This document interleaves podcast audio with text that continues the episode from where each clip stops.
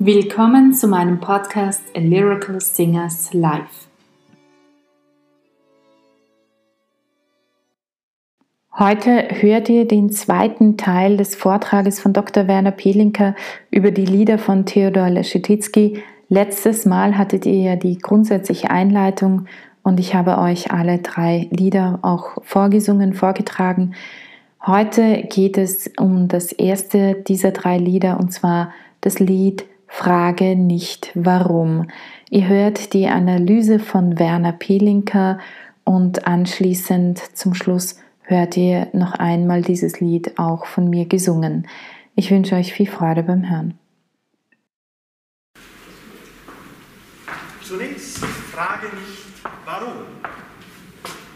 Das Lied hat die Vorschrift molto moderato, also sehr gemäßigtes Tempo, ist Geradtaktik, Viervierteltakt, steht in G-Dur und hat als Großform eine Dreiteiligkeit, nämlich zunächst ein Klaviervorspiel, klein a, dann die erste Strophe, groß a, ich habe es nicht aufgeschrieben, aber Sie können sich das leicht merken, also der erste Teil, klein a, groß a, erste Strophe, dann zweite Strophe, groß A1 und dann klein a Strich.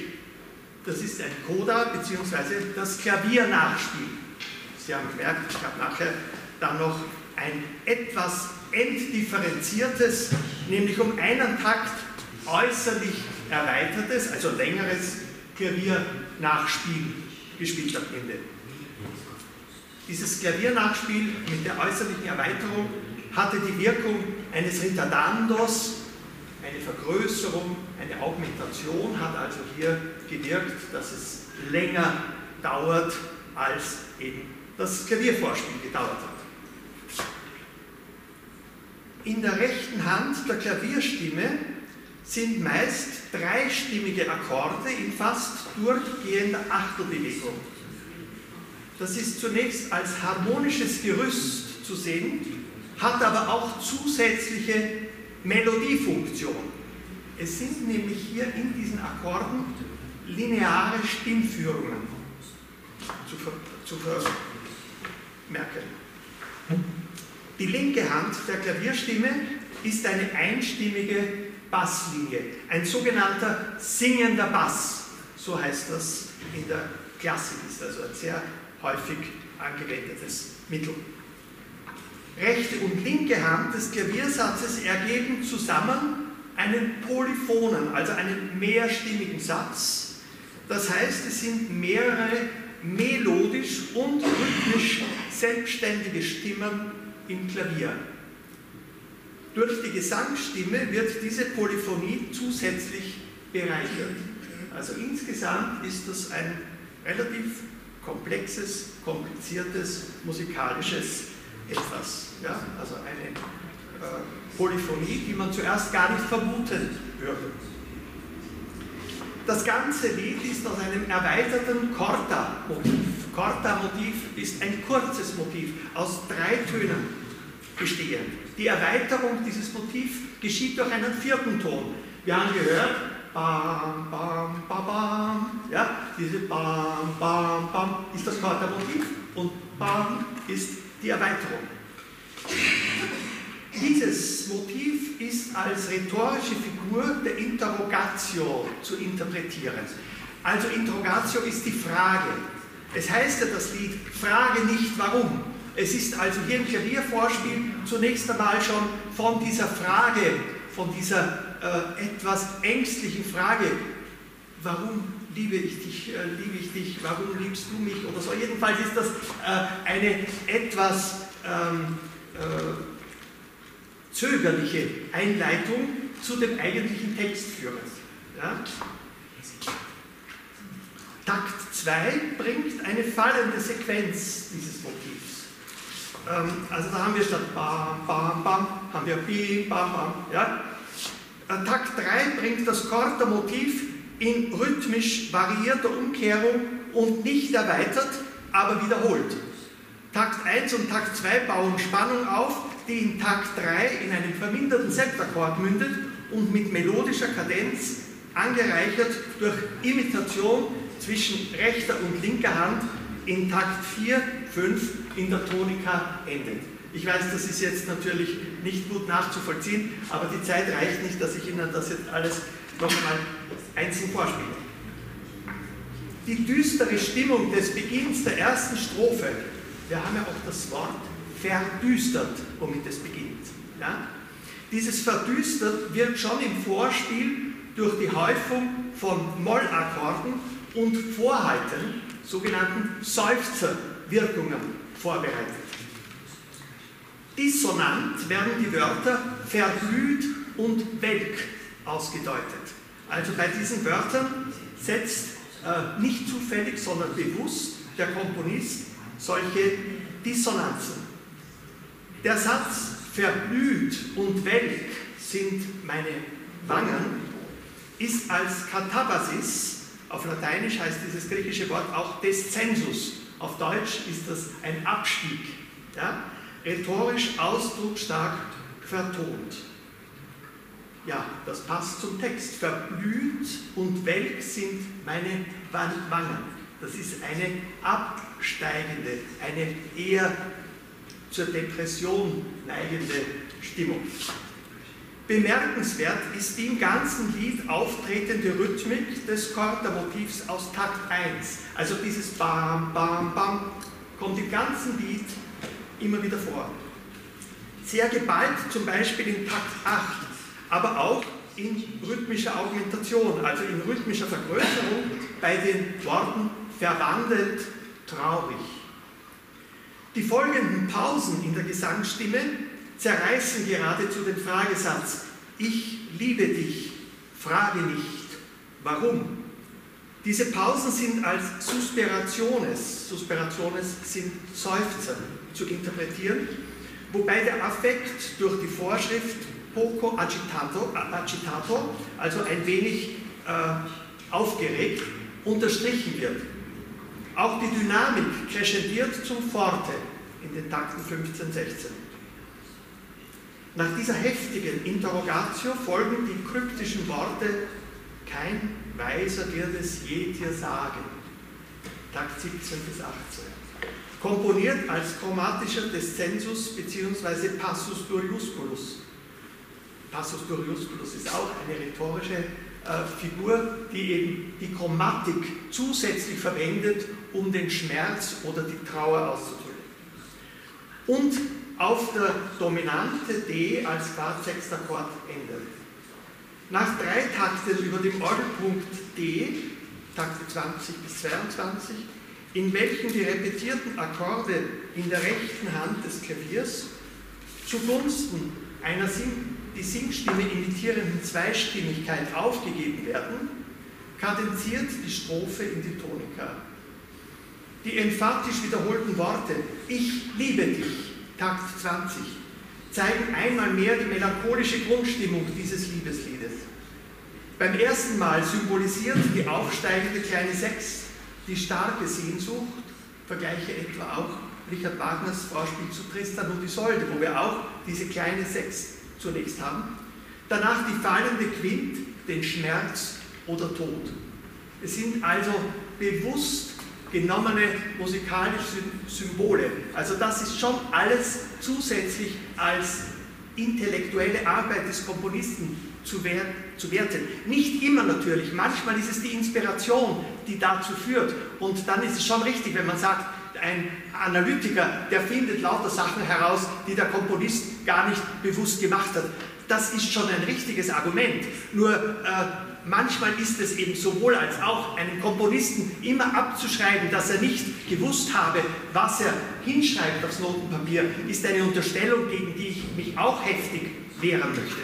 Nur natürlich ist das prozentuell unterschiedlich. Es gibt Komponisten, die mehr äh, der Inspiration folgend gar nicht wirklich wissen, was sie hier alles verpacken an, an äh, musikalischen Mitteln. Und dann gibt es solche, die das eigentlich relativ intellektuell wissen, was sie tun, versuchen. Ob diese Musik dann auch wirksam ist, so wirksam ist beim ersten Mal anhören, wie etwa dieses Lied von Leschetizky, wo sich nämlich diese Symbiose von Intellekt und Emotion und, und, und Gefühl äh, so wunderbar verbindet, das bleibe dahingestellt. In derselben Stimmung, also in dieser melancholischen Stimmung, setzt nach dem Klavierzwischenspiel die Singstimme mit denselben Worten Ich liebe dich fort. Als variierte Strophe werden nur wenige melodische und oder harmonische Änderungen in Entsprechung zum anderen Text vorgenommen. Die Gesamtlänge von 18 Takten bleibt gleich. Also erste und zweite Strophe sind verschieden textlich, aber musikalisch gleich lang. So strebt etwa die Melodie bei Ich fühle mein Herz zu dir getrieben, Takt 32, vergleiche Takt 9, dem Affekte folgend aufwärts. In Takt 37 intensiviert das Klavier die Worte zum vorigen Takt Ich muss dich lieben mit der instrumentalen Wiederkehr von Takt 14 Ich liebe dich. Also sehr konzentriert verwoben. Die Schlussworte setzen das Geschick aus dem Takt 21, 22 mit dem Tod, Takt 45, in eine Beziehung. Beides wird in der aszendierenden, also auf, aufwärts strebenden Phrase über der dominante D im Bass in sehnsuchtsvollem Gestus erreicht. Die Erfüllung der Liebe nach dem Tod im Himmel, Takt 45, lässt schließlich den vorherigen Liebesschmerz verblassen und im Klaviernachspiel versöhnlich ausklingen. Ich hoffe, die Worte haben Sie jetzt nicht zu sehr gelangweilt, aber ich glaube, Sie sollen jetzt als Basis für den zweiten äh, äh, Vortrag dieses Liedes dienen, damit Sie sich noch erinnern, was Sie jetzt gehört haben und vielleicht, das ist mein pädagogisches Bemühen, das pädagogische Bemühen ist auch eines welches ich teile mit Leschetizky. Das pädagogische Bemühen muss nicht immer schlecht sein. Ein bisschen ist das da in meinem Vorredner so durchgekommen, dass das pädagogische manchmal eher der Musik Abbruch tut. Aber wenn man hier das Musikverständnis vergrößern kann, dann ist dieses pädagogische Bemühen durchaus positiv zu sehen. Und die sogenannte Musikerziehung, ein Wort, das ich in der, in der Musik, äh, im, im Musikunterricht nicht sehr gerne höhere Musikerziehung, sondern es ist dies ein Hinführen zur Musik, die sollte eigentlich auch in der Schule geschehen.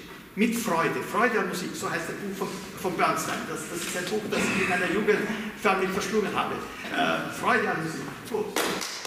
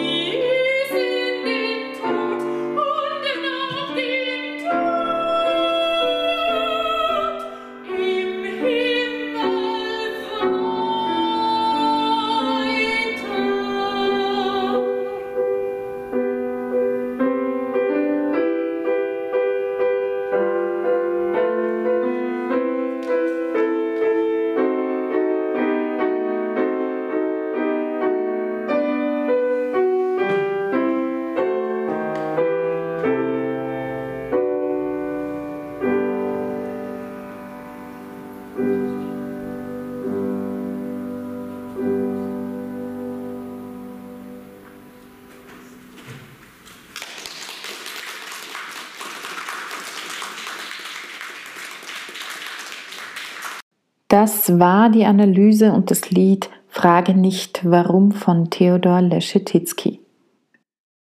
Also ich hoffe, Sie haben es jetzt beim zweiten Hören doch ein bisschen anders erlebt, nämlich nicht nur anders, sondern bewusster, sich erinnernd, dieses oder jenes vielleicht beim ersten Mal noch gar nicht realisiert haben zu können. Mittlerweile gibt es einen Verein, der nach dem Podcast heißt, also der Lyrical Singers Live Kulturverein. Und da der Verein nun neu gegründet wurde, bitten wir euch um eure finanzielle Unterstützung. Mit eurer Unterstützung helft ihr uns, die Künstler fair zu bezahlen und damit den Aufbau eines neuen Opernensembles zu realisieren, das von der Kunst leben kann. Und zwar vor allem für jüngere Opernsänger. Ebenso helft ihr uns dabei, weitere Projekte zu realisieren. Was bekommt ihr für eure Unterstützung? Außer unserem sehr dankbaren Herzen erhaltet ihr bei einer regelmäßigen Unterstützung in der Höhe eines Cafés, das sind in Wien ca. 3 bis 4 Euro, eine Dankeskarte, sofern ihr uns eure postalische Adresse gebt. Außerdem den Zugang zu einer dritten billigeren Kategorie, die nur für regelmäßige Unterstützer ähm, reserviert ist. Für eine größere Unterstützung ab monatlich 10 Euro gibt es eine Freikarte pro Jahr zusätzlich für eine unserer Aufführungen. Für sehr großzügige Unterstützer ab monatlich 20 Euro gibt es zwei Freikarten für zwei Aufführungen pro Jahr und ebenso einmal im Quartal entweder ein Gratiskonzert via Livestream oder eine QA-Session, also eine Frage- und Antwort-Session. Für diejenigen, die eine Produktion gezielt mit einer etwas größeren Summe sponsern möchten, bitte meldet euch bei uns persönlich unter lyricalsingerslive at gmail.com. Ihr findet die Bankdaten zur Unterstützung in den Shownotes unten und ich danke euch jetzt schon ganz, ganz herzlich für eure Unterstützung.